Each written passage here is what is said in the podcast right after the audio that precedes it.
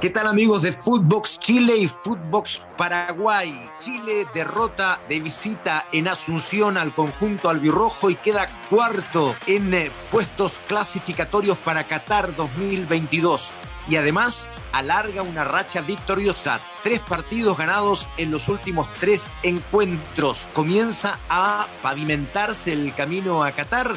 Lo conversamos junto a Nico Litix, gran periodista que desde Paraguay nos da su impresión respecto del partido y respecto de Chile. Esto es Footbox Chile, un podcast con Fernando Solabarrieta, exclusivo de Footbox. El día después de lo que ha sido el partido, lo que dejó el encuentro entre Paraguay y Chile en el Estadio Defensores del Chaco, es lo que vamos a charlar hoy con Fernando Solabarrieta de Footbox Chile. Fernando, ¿cómo estás? Imagino que contento. Sí, contento, Nico. ¿Qué tal? ¿Cómo te va? Contento por dos razones. Porque ganó Chile y, como decía, un gran entrenador de la década del 60, del 70, el Zorro Álamos. Hoy la marraqueta es más blanda y el té más dulce. sí, Y contento por la segunda razón, por estar contigo compartiendo y eh, que compartamos juntos en Footbox Chile y en Footbox Paraguay de lo que sucedió ayer. Yo quería partir preguntándote, Nico, me llamó muchísimo la atención la actitud futbolística de Paraguay. Esto de ser un equipo tan cauteloso, casi timorato durante gran parte del compromiso, fundamentalmente en el primer tiempo, pese a algunas llegadas esporádicas, profundas, pero muy esporádicas, nacidas más que nada del contragolpe, y en el segundo tiempo también con una reacción, yo considero algo tibia, que facilitó el, juego de Chile, Nico. Tal cual, nos quedamos nosotros con la misma imagen cuando suponíamos todo lo contrario, eh, con el cambio de entrenador y con el temperamento y carácter que uno conoce a Guillermo Barros Esqueloto, decíamos, bueno, Paraguay a partir de ahora es otra cosa, eh, será otra cosa, este, porque va a mostrar justamente esa actitud, esas ganas de ganar y nos encontramos con, bueno, con, todo lo contrario, no ha tenido volumen de, juego, no ha tenido fútbol. Eh, le dejó incluso la pelota a Chile, que allí en zona defensiva la podía tocar tranquilo, eh, no ha tenido peso ofensivo. Y, bueno, termina perdiendo además el partido. A mí me, yo me quedé, me quedé también con eso, incluso me parece que, no sé, puedo ir por la palabra de decir desilusión, que esto no era lo que se estaba buscando. Me parece que al cuerpo técnico te diría que le pasó lo mismo, porque en un momento Guillermo Barros Esqueloto va y se sienta después del gol de Chile, como diciendo, esto no era lo que, lo que teníamos pensado. Sí, sí, sí, sí, me llamó la atención. Yo igualmente eh, creo que esa no, no, era la planificación del partido, pero llama la atención que, haya una respuesta tan distinta a lo que uno supone planificó Barros Esqueloto. Eh, tú lo dijiste bien ayer o el miércoles cuando tuvimos este primer encuentro, que eh, lo que iba a cambiar claramente desde una disposición incluso táctica era que iba a pararse con tres delanteros netos, o sea que esos hombres que iban por fuera iban a estar parados en función ofensiva, ¿no? Y, y claro, eso tampoco, tampoco ocurrió. Y facilitó el juego de Chile, que tampoco tuvo un gran partido, ¿ah? pero desde la paciencia sí, desde la, posesión para defenderse ¿no? con la pelota, y después de dar el golpe eh, con algo de fortuna, con ese gol de, Alexis Sánchez, y después aprovechar los espacios que le dio, que le dio el partido, fundamentalmente en eso. Y una actitud, no sé, Nico, aquí compartimos un poco tu, visión de lo que es el juego en general en Sudamérica y particularmente de Chile con Rueda, cuando el equipo no retrocedió, porque a nosotros nos costaron muchos puntos, a lo menos eh, cuatro, ¿no? Dos con Colombia que nos empatan en el minuto 95 y con Uruguay en ese partido tan accidentado, ¿no? Donde el equipo también retrocedió, yo creo que allí estaba la mano de rueda que ahora afortunadamente con las artes eso, eso no se da y me parece que también fue importante. Sí, sí, después del gol de Chile, eh, por lo menos eh, yo notaba de que, de que Paraguay no mostraba eh, herramientas como para decir, bueno, le, está en desventaja, ahora va para adelante y se lo lleva puesto. Es decir, esa sensación no, no, no nos quedaba. El estadio estaba frío, como, como en los últimos tiempos, digamos, por ese lado, con ese, con ese temor por el resultado, por lo que estaba pasando. Eh, y bueno, eh, y nos quedamos comprando esa, esa, película del equipo ofensivo del 4-3-3, que muy rápido fue un 4-1-4-1, y bueno, que terminó siendo otra cosa. Eh, sí, algo que rescates en Paraguay desde lo colectivo y lo individual, o, poco que rescatar. Me, me, gustó el trabajo de Matías Rojas, que era la novedad dentro del equipo. Matías no había jugado en eliminatorias desde la fecha 4, eh, estamos en la parte final de las eliminatorias. Él desde, desde aquel inicio de la fecha 4 no jugaba en eliminatorias americanas y, y me gustó su trabajo. Eh, y, creo, que, creo que me quedo ahí en cuanto a individualidades se refiere. Después ya en la parte final eh, se busca con Escobar y empezar a subir los laterales, cosa que no había ocurrido durante el partido, pero bueno, ya son decisiones tácticas que se van tomando en la parte final y a veces con el, resultado opuesto y algunas decisiones desesperadas también. Sí, eh, eh, de paso por Chile, yo hablaba de la paciencia, de no replegarse en el segundo tiempo, me parece que fue eso importante para el equipo, y desde lo individual me encantó el trabajo de Gary Medel, que ojalá esté bien, lo que, la información que llega desde dentro es que, es que está bien para contarle a la gente, a la gente de Chile. lo mismo Arturo Vidal, era simplemente más que nada por precaución que salieron, y desde lo individual me quedo con, eh, además de Gary Medel, que me encantó el partido que hizo, muy seguro en las coberturas, muy inteligente para jugar y con la fiereza de siempre, ¿no? Y después, mm, bueno, Alexis, importante también, eh, con cierta tendencia a desordenarse siempre y desordenar el equipo, pero, pero, pero igual bien, mostró su jerarquía. Lo mismo Arturo Vidal.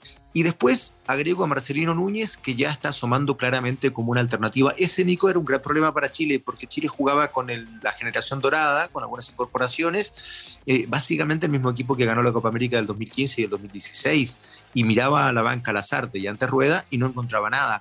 Hoy día pienso que ese es otro gran punto a favor. Mira a la banca Lazarte y encuentra hoy alternativas y eh, cuando lleguen, vuelvan los titulares, va a haber más alternativas, el propio Diego Valdés, Marcelino Núñez, eh, alguno de los dos delanteros que salga, o Brereton o Vargas, y atrás los defensores también, Sierra Alta, en fin, este, creo que, ese es un punto avanzado para, para, Chile también de cara a lo, que, a lo que se viene. Claro, ese recambio tan importante que, que bueno, que todas las elecciones tienen que pasarlo en algún momento y algunas les cuesta más que otras.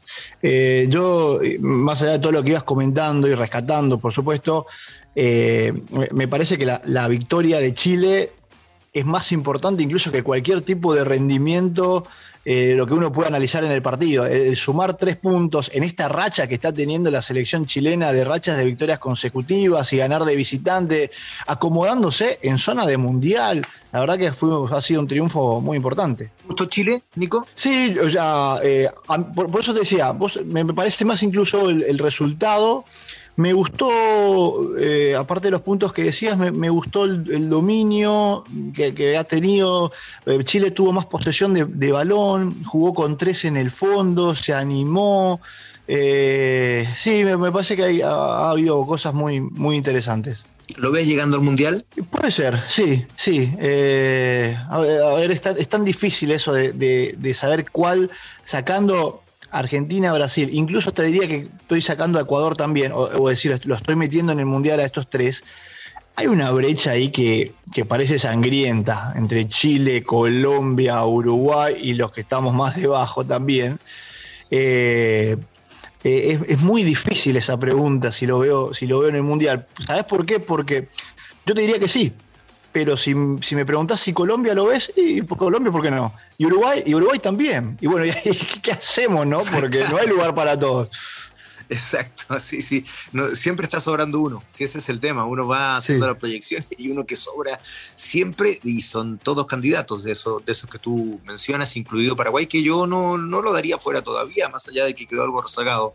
Eh, pero claro, tiene que mejorar mucho desde nuestra humilde perspectiva, ¿no? Este, eh, Opinando un poco de, de, Paraguay. Buena noticia la que tú me mencionas, Nico, ¿ah? porque yo te voy a dar una estadística. Chile. Eh, tenía apenas un 26% de rendimiento jugando con equipos sudamericanos desde hace tres años.